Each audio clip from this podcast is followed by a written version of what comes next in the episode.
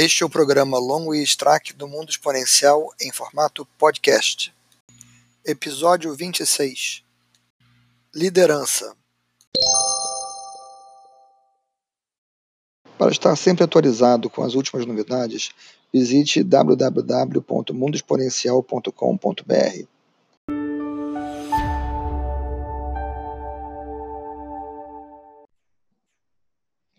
Oi, pessoal. Aqui Maurício Longo e Alexandre Strack no Mundo Exponencial. Hoje para a gente conversar um pouco sobre liderança e responsabilidade. É, é, são duas palavras muito importantes e duas palavras que têm que ser intrinsecamente associadas, têm que estar intrinsecamente associadas, porque quem exerce liderança tem, liber... tem responsabilidade. É, eu ia comentar o contrário, as pessoas acham que tem liberdade, mas na verdade tem o peso da responsabilidade. Né, Alexandre, é uma coisa que a gente é, vê muitos exemplos de quem acredita que você tem é, é a liberdade, né? E poucos de que entendem que tem a responsabilidade. Mas é, é inclusive o tema de um livro muito bom que nós dois já lemos, né? Que é o Extreme Ownership do Jocko Willink. Exatamente. É, acho que a principal característica disso é que a liderança está muito ligada com a forma de gestão que a gente vem discutindo aqui nos nossos programas, bastante ultrapassada de comando e controle. Então, o cara vai subindo na, na hierarquia. Então, já que ele vai subindo, é porque ele supostamente sabe mais do que os que estão abaixo. Então, ele tem a liberdade de poder decidir sem ter a responsabilidade que o erro não é dele, o erro é de quem executa, dado que ele, obviamente, saberia como executar, ele só não está executando porque ele está, digamos, numa posição privilegiada de líder e não de executor. Né? Ele está acima dessa posição, né? Exatamente, ele é um, um ser com... Iluminado. Com direitos maiores do que quem está executando, né? É, e essa é uma, é uma percepção que as pessoas têm, que é primeiro, obviamente, uma percepção muito errada, e, e é uma percepção que é, ela não ela não encontra eco, inclusive naquelas instituições que se que as pessoas costumam achar serem as, as mais rígidas em relação à hierarquia, né? É, como nas, nas forças armadas, né? O autor do livro, inclusive, questão que a gente estava falando, é um é um, um ex-SEAL, né, líder de, de time com uh, duas passagens pelo, pela guerra do Iraque. E, uh, e ele reforça, vamos dizer assim, muito no, no, livro dele, a questão de que dentro de uma unidade militar é, existe a delegação de, de autoridade para tomada de decisão para quem está na ponta. Porque quem está na ponta é que está sabendo o que está acontecendo lá. Às vezes a linha de comunicações são são ruins. É, e quem vai tomar a decisão se vai arriscar a vida para fazer uma coisa ou não é quem está ali na frente, que vai tomar essa decisão de fato, né? É, que está vendo qual é a situação no local e não quem está sentado a uma distância grande ali, não tem nenhuma ideia de qual é a real situação. Isso é perfeitamente natural. É, assim como é natural que aquele líder que é, está delegando essa autoridade para os seus liderados assuma a responsabilidade por qualquer coisa que dê errado, porque é, é, é natural. Você como é, você é responsável. Você é, como líder é o é o responsável maior por tudo que acontece dentro do time que você lidera, dentro da equipe que você lidera. É, eu acho importante a gente, já que a gente está falando do livro, né, ou seja, ou a gente está mencionando o livro algumas vezes, e para quem está nos assistindo e pode não ter lido o livro, primeiro a primeira recomendação é leia, leia o livro. O livro é muito bom, é, mas leia com cautela para poder interpretar é, coerentemente, não levar para algum caminho que não é exatamente o que o, os autores pretendem que você é, extraia do livro.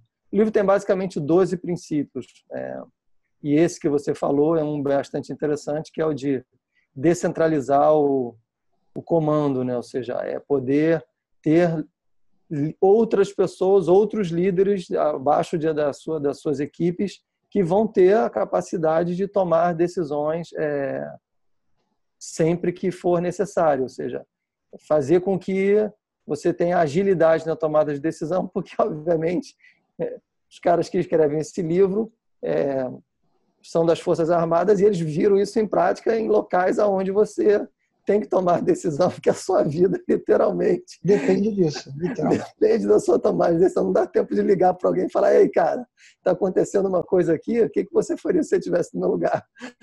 Você provavelmente não vai ter essa oportunidade, porque o seu, digamos, inimigo ou opositor ele está com uma vontade muito grande de eliminar você muito rapidamente.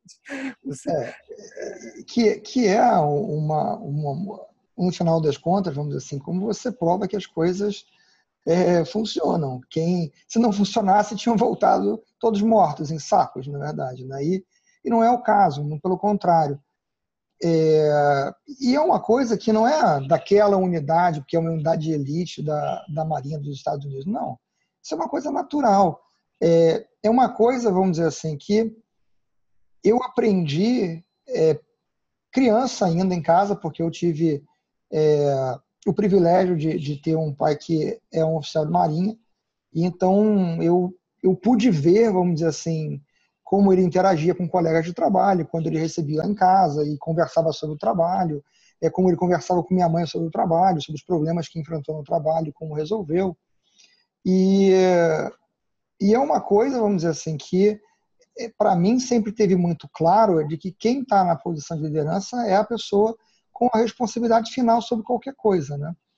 E, e ao mesmo tempo também ficava muito claro por ver aquelas coisas que é, as decisões não são todas tomadas em, em cima, né? Então não vai para o general tomar todas as decisões, não vai para o almirante tomar todas as decisões, porque não, não dá para você funcionar dessa forma. E por estranho que pareça, muitas empresas é, acreditam que pode funcionar dessa forma e tudo tem que ser aprovado, vamos dizer assim, é, nos, nos, é, níveis mais altos da organização. Às vezes, inclusive, despesas de valores quase que ridículos. Né? É, o que, o que se vê, eu acho interessante, e é por isso que o livro começa justamente pelo primeiro e principal princípio que leva o nome do livro, que é o Extreme Ownership, e ele deixa muito claro que, independente do tamanho da organização, independente do tamanho do que você lidera, a, responsabilidade é sempre sua, seja pelos maiores sucessos ou pelos piores fracassos. E isso é algo que você tem que literalmente compreender e assumir o seu papel de líder 100% com essas duas situações. E a gente está vendo hoje em dia, e a gente tem debatido isso muito nos nossos vídeos, a enorme necessidade de inovar. Né? Inovação não é mais uma coisa pontual, é uma coisa que tem que fazer parte do dia a dia. E nesse ambiente complexo que a gente está vivendo, esse mundo complexo onde as, as soluções elas não são, é, digamos, facilmente identificáveis, você vai ter que experimentar é, algumas é, opções. E nesse campo da experimentação, você vai ter que agir com uma mentalidade muito próxima do que cientistas agem e, obviamente, você vai ter que ir aprendendo. E esse processo de aprendizagem pressupõe que você vai falhar. Ou seja, falhar não é ruim, desde que você, obviamente, aprenda com a falha e e passa para o próximo nível. Então, por que, que eu, eu dei esse desvio no que a gente está falando sobre Extreme Ownership? E justamente uma das principais características que a gente tem visto, que não tem sido totalmente assumida, é essa capacidade de falhar, ou seja, as companhias estão com muito medo de falhar. Né? E isso, obviamente, vem de uma organização, de um estilo de gestão, de uma forma onde a liderança não está permitindo é, que a falha aconteça. Isso por quê? Porque provavelmente o próprio líder não reconhece que, em havendo falha naquele experimento, a falha é de responsabilidade dele enquanto líder também. Seja esse líder o líder principal que está dentro do time que está fazendo algum experimento, buscando alguma inovação, ou um líder que é superior a esse time, mas que lidera outros, digamos, times dentro da companhia, mas aquele líder, ele é o responsável pelo sucesso, pelo fracasso, 100% daquela empreitada é, daquele grupo qual ele, ele, ele lidera também. Então, é, é muito importante, eu acho, que é, fique claro que essa questão do extreme ownership ela tem um impacto direto em como as coisas vão funcionar dentro da companhia. Ou seja, se os líderes não, não assumem 100% as suas responsabilidades de sucesso e fracasso, quem está debaixo deles não vai conseguir aplicar a mesma, a mesma filosofia. E daí para baixo, ou seja, vai tudo dando errado. É uma, é, uma, é uma sequência em cadeia. Você não vai conseguir, ao não mudar esse mindset, você não vai conseguir nem mesmo partir para as ações necessárias que os negócios hoje demandam, como não, a inovação que a gente vem falando. E a gente não pode esquecer aquela frase muito antiga, mas que diz que o exemplo vem de cima. Né? Quando o exemplo que vem de cima é um exemplo ruim, ele se propaga para baixo da mesma forma que um exemplo bom pode se propagar. Aliás, talvez até mais fácil.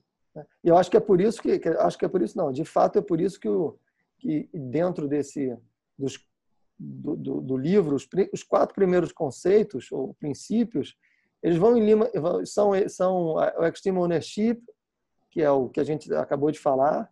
O segundo eu acho que é super importante que é não existem times ruins, existem líderes ruins, que vai exatamente em linha com isso que a gente que eu acabei de exemplificar, ou seja, o líder que não assume a Customer Ownership.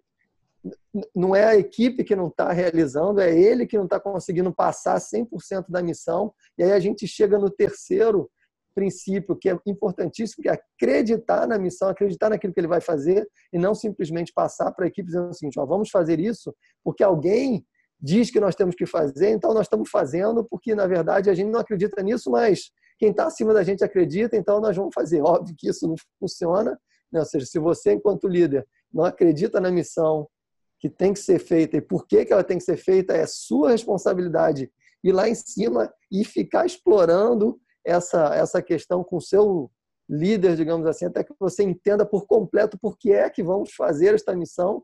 E aí você passa a acreditar nessa missão e aí você consegue transmitir para as pessoas que estão trabalhando com você qual é a missão que nós vamos é, executar. E o último dos quatro principais, primeiros princípios, que eu acho que é o mais duro de todos, principalmente em se tratando das organizações hierárquicas que a gente encontra, é você abrir mão do seu ego. Né? Ou seja, você abrir mão da sua agenda pessoal para poder realizar uma missão. Isso daí é dificílimo e para mim já entra num outro assunto que nós já discutimos em outros vídeos no passado, que o que facilita muito, talvez, o cara conseguir abrir mão do ego é aquela empresa que literalmente tem um grande propósito, ou seja, se existe um grande propósito, esse propósito realmente aparece o tempo todo na tomada de decisão e na ação, e aquele e as pessoas que trabalham naquela naquela empresa estão imbuídas daquele propósito verdadeiramente, o seu ego tende a ser menos é, considerado, ou você tende a abrir mão dele porque o propósito costuma ser mais forte do que o seu próprio ego.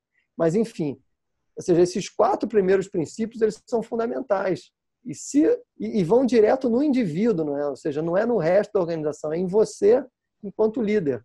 Então, se isso não ficar totalmente estabelecido, a sua liderança, obviamente, vai ser frágil, não vai entregar os resultados que são necessários e você vai buscar culpados, que é o que a gente tem vivenciado na nossa história, né?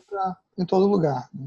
É. Ou seja, as pessoas estão procurando, falam assim, não deu certo, não é porque é, eu não fiz o meu trabalho, é porque o, o indivíduo que está abaixo de mim não cumpriu exatamente o que deveria ter feito, não fez conforme nós planejamos, não executou, ou outro departamento, ou outra circunstância, ou seja, tem sempre alguma coisa fora de você que fez é, com que desse errado. E, e, aí você tem uma questão, é, tem uma questão que as pessoas muitas vezes elas passam por ela assim é, batido, né? elas passam por ela sem a, a, devida reflexão, que é uma questão da sua da, da sua integridade pessoal, né?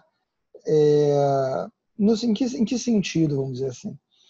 Ah, pegar um exemplo de talvez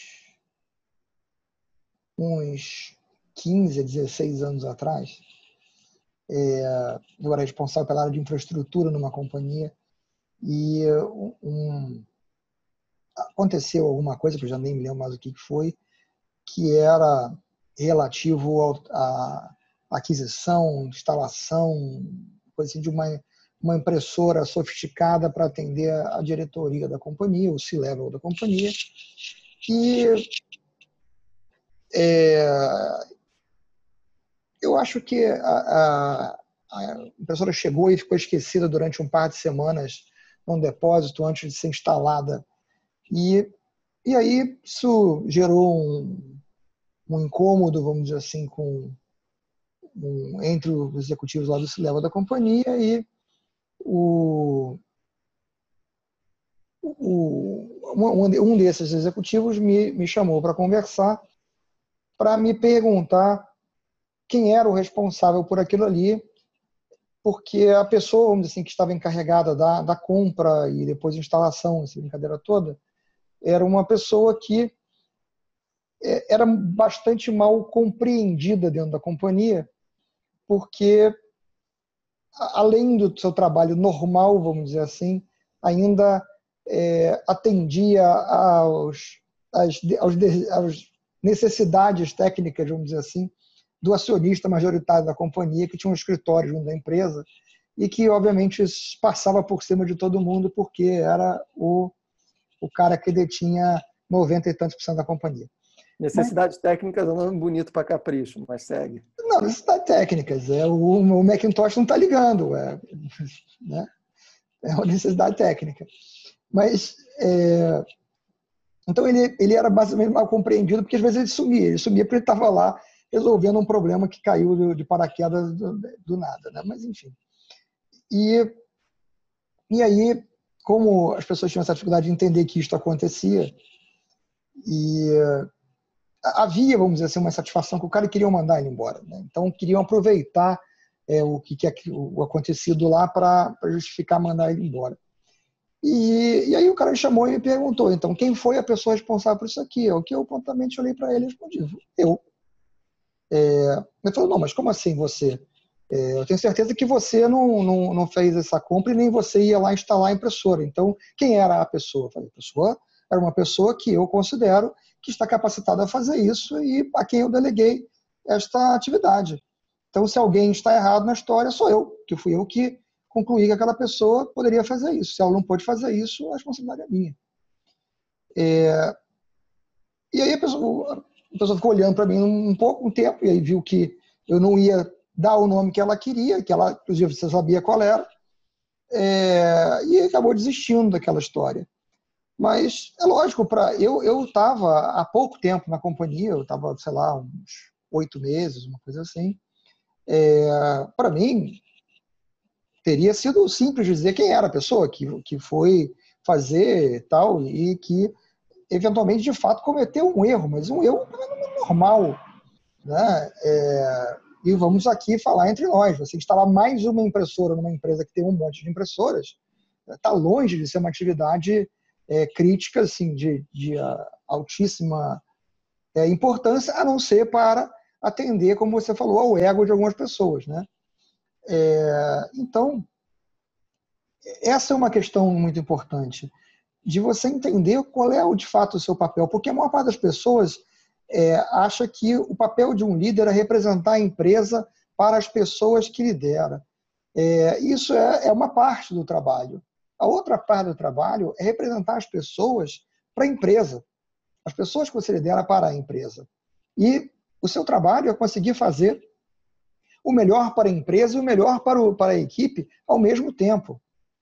E, e, essas coisas, elas não são e não podem ser mutuamente exclusivas, porque se elas forem, o que vai acontecer é que você não vai conseguir o melhor resultado. Você pode até conseguir um resultado que você pode achar bom, pode ser que é, a sua liderança ache que é bom, mas não será o melhor resultado, porque você não vai estar contando com o apoio ativo, real, vamos dizer assim, da equipe. É isso que eu ia dizer. Eu ainda tem um efeito colateral terrível que é o resto da equipe está eh, sempre, obviamente, o líder é sempre o, aquela pessoa que é bastante observada por todos, né? ou seja, pela, pela própria equipe. É, se você tivesse cometido, digamos, esse deslize de não assumir a responsabilidade, vamos aqui é, falar abertamente que é, essa situação é uma situação onde você consegue é, administrar ela bem, porque era muito fácil, digamos assim, você ter colocado a culpa numa pessoa menor é, ou bem menor, digamos, do que você dentro da responsabilidade que você tinha, mas você abraçou ela, ela por completo. Mas é muito comum é, que essa, essa coisa não aconteça ou que haja essa falha de ação quando as coisas estão muito próximas, ou seja, quando as hierarquias não são é, tão distantes. Felizmente, a gente tem que falar das hierarquias porque é, é como a gente encontra na, na, na, na companhia normalmente. Então, vamos pegar o caso de um diretor e de um gerente. Você pegou o caso onde você tinha uma posição, sei lá, gerencial, de liderança tal, e você está falando de um outro, de, uma, de um membro da equipe que era um analista, uma, uma, uma situação como essa. Ou seja, existia uma certa distância significativa, mas quando a distância está mais próxima, a situação continua sendo a mesma, ou seja, ou seja, o fato de você ser um líder maior e você está e é muito fácil você atribuir a culpa para o líder, digamos, um líder, você é um líder sênior e você joga a culpa no líder júnior, porque pô, simplesmente é, é muito mais fácil você escapar daquele problema atribuindo a culpa ao, ao, ao, ao o problema, não vou nem chamar de culpa, porque nessa situação não tinha, não era uma situação de gerar culpados, era uma situação que você é, falou, era uma situação simplesmente de, vamos dizer assim, é, um atraso na realização, uma, algum tipo de, de, ou de desvio, né? Mas, enfim, é muito mais fácil você atribuir o erro, a falha, ao indivíduo que está que tá que tá abaixo de você. A questão é, ao fazer isso, o resto das equipes, obviamente, estão observando o seu comportamento. E é inevitável que, daquele momento em diante, o resto dos membros da equipe, seja ela pequena ou grande, eles vão estar verificando que, frente a qualquer falha, frente a qualquer problema que aconteça com a equipe, você vai se isentar da responsabilidade e vai automaticamente encontrar os culpados para que eles sejam punidos e você sair ileso daquela situação. E é justamente o contrário que nós estamos falando aqui, ou seja, a sua, a, a sua conduta tem que ser de assumir 100% a responsabilidade, porque de fato o que se espera de você é que você esteja agindo em conformidade com a equipe. Você acredita no plano. A questão do, da acreditar na missão e acreditar no plano significa que você acredita naquelas pessoas e você está junto com elas para o sucesso e, e fundamentalmente para o fracasso. É, e esse ponto que você colocou de você acredita nas pessoas é exatamente o ponto aonde efetivamente você se torna o responsável de qualquer forma, porque se a pessoa está lá na equipe que você lidera, é porque você ou a colocou lá, ou você aceitou que ela continuasse lá. Porque se você acha que ela não está preparada para executar o trabalho, que ela não, não está pronta para fazer para estar naquela posição, então é sua responsabilidade você tirar a pessoa daquela posição.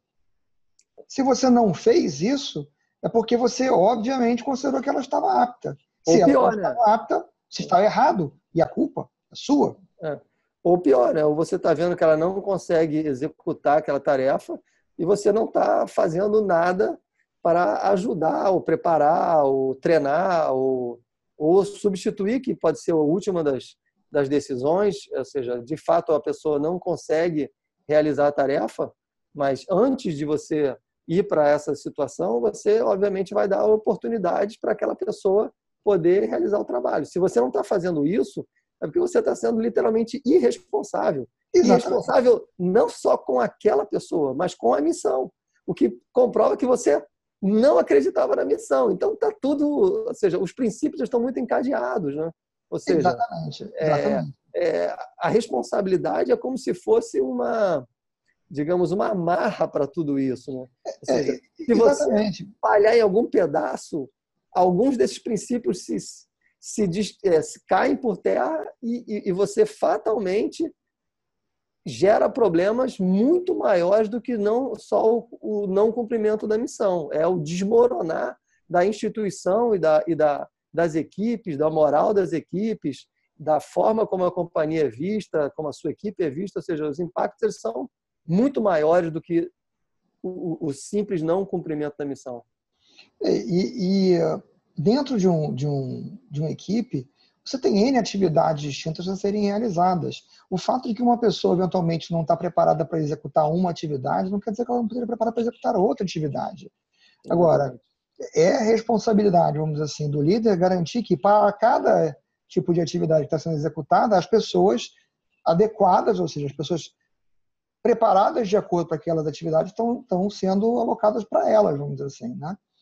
É, da mesma forma, vamos dizer assim, que é, é responsabilidade de todo mundo que trabalha numa, numa organização é buscar se preparar também para a posição que está fazendo. Não é simplesmente o caso de sentar num canto e esperar que alguém venha te puxar pelo braço, que é um outro detalhe interessante, vamos dizer assim, que, que vale a pena reforçar também, é, porque é um ponto muito importante. Não é?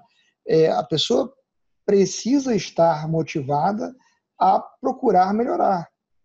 Né? E, e, e, de certa forma, isso também, de novo, linka com o que a gente está falando, porque é difícil a pessoa estar motivada a querer fazer melhor um trabalho quando ela é, se sente, vamos dizer assim, insegura de, de, de, buscar fazer aquelas coisas que ela está aprendendo, vamos dizer assim, o que ela está é, trabalhando para melhorar, se a qualquer oportunidade alguém vai pegar e vai apontar o dedo. Foi aquele cara ali que fez besteira, porque ele não sabe o que está fazendo. Entendeu?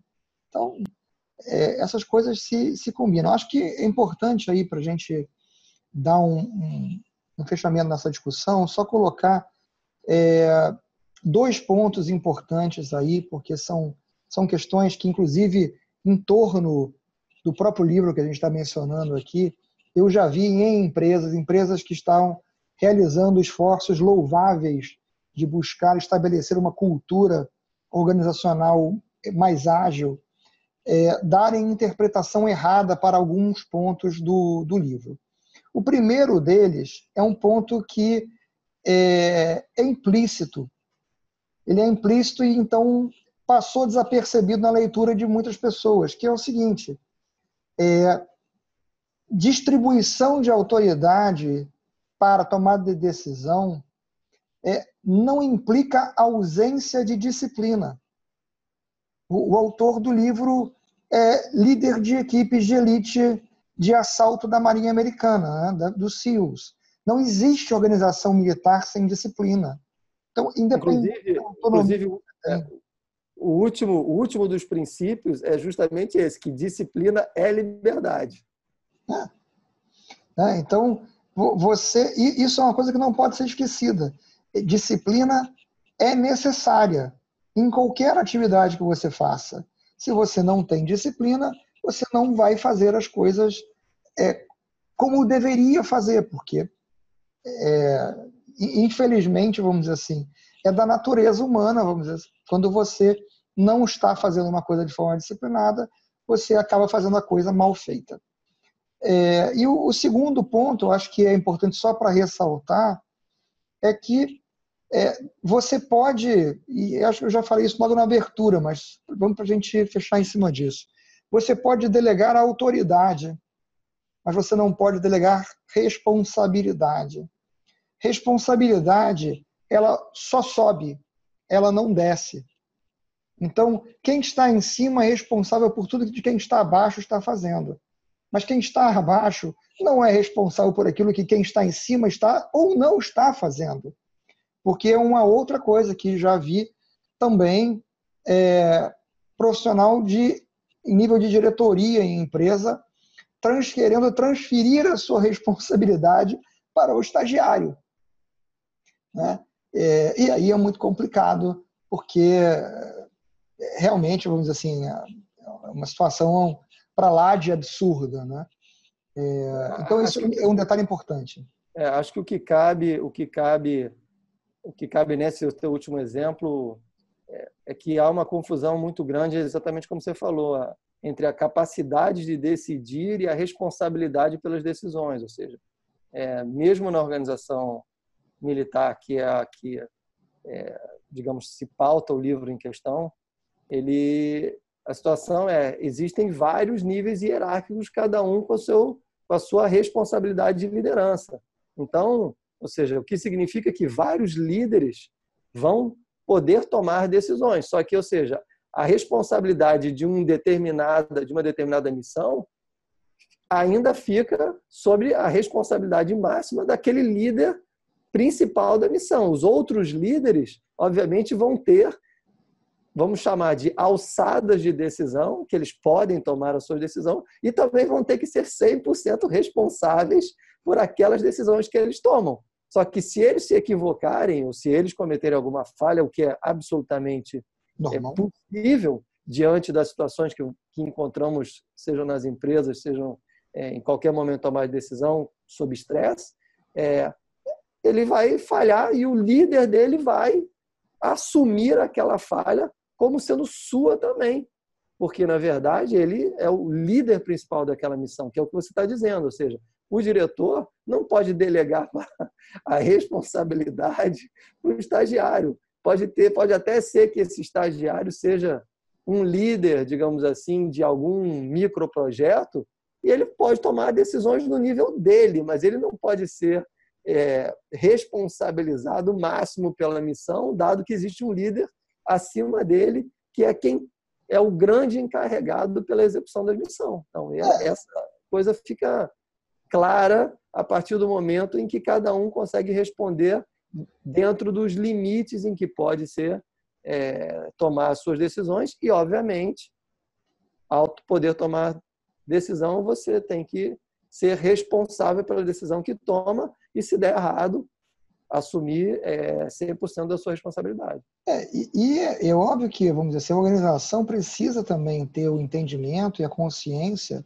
de quando você não delegar a autoridade para tomar a decisão de alguma coisa, significa você obrigatoriamente aceitar os problemas decorrentes de uma decisão não ter sido tomada. Porque você tem coisas que você. É, você vai, vai ver uma situação de problema se delineando e que, se não for tomada uma ação para reverter aquela situação, em 10, 15 minutos, vamos dizer assim, você vai ter uma operação que vai ficar parada. Né? Uma operação de, de transporte de cargas, você vai ter uma operação de produção de fábricas, vai ter uma, uma operação de um, um site de e-commerce, que se uma ação não for tomada de forma imediata, a produção ficará parada. Se Lembrando acontece... também que em algumas situações também existem ah, os casos onde as pessoas assumem aquela liderança situacional, né? Aquela situação. Isso, isso exatamente. Os líderes, digamos, ficam, sei lá, atônitos, não tomam as decisões que tem que tomar, e alguém que supostamente não tem a posição de liderança assume a liderança naquele momento e toma uma decisão porque ele está vendo que um problema vai ocorrer e, e vai ser mais grave. Né? E tem o conhecimento para tomar a decisão, que esse é um detalhe muito importante. Se você está vendo um problema e você tem o conhecimento de como evitar o problema, e o problema é inevitável pela, é, com a inação, ou seja, se ninguém fizer nada, o problema acontecerá. Se você decidir não fazer nada, você decidir que o problema vai acontecer. Se você decidir tentar fazer alguma coisa, você tem uma possibilidade do problema não acontecer. E esse é um detalhe muito importante, porque é, esse é um primeiro passo para as organizações entenderem a importância da distribuição da autoridade de tomada de decisão.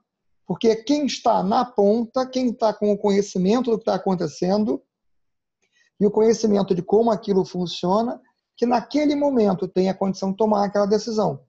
Agora, não, você está vendo um problema que poderá se manifestar daqui a três meses. Então, esse é um problema que você pode levar para uma discussão para você ter certeza de que todos os riscos são mitigados na operação que você vai fazer, é, que todas as, as, alternativas são consideradas, porque não é um, uma decisão que precisa ser tomada naquele momento, naquele local. Né? Então, é, são são cenários diferentes onde diferentes pessoas têm, podem e devem assumir responsabilidade e devem assumir liderança de acordo com a situação, como você colocou.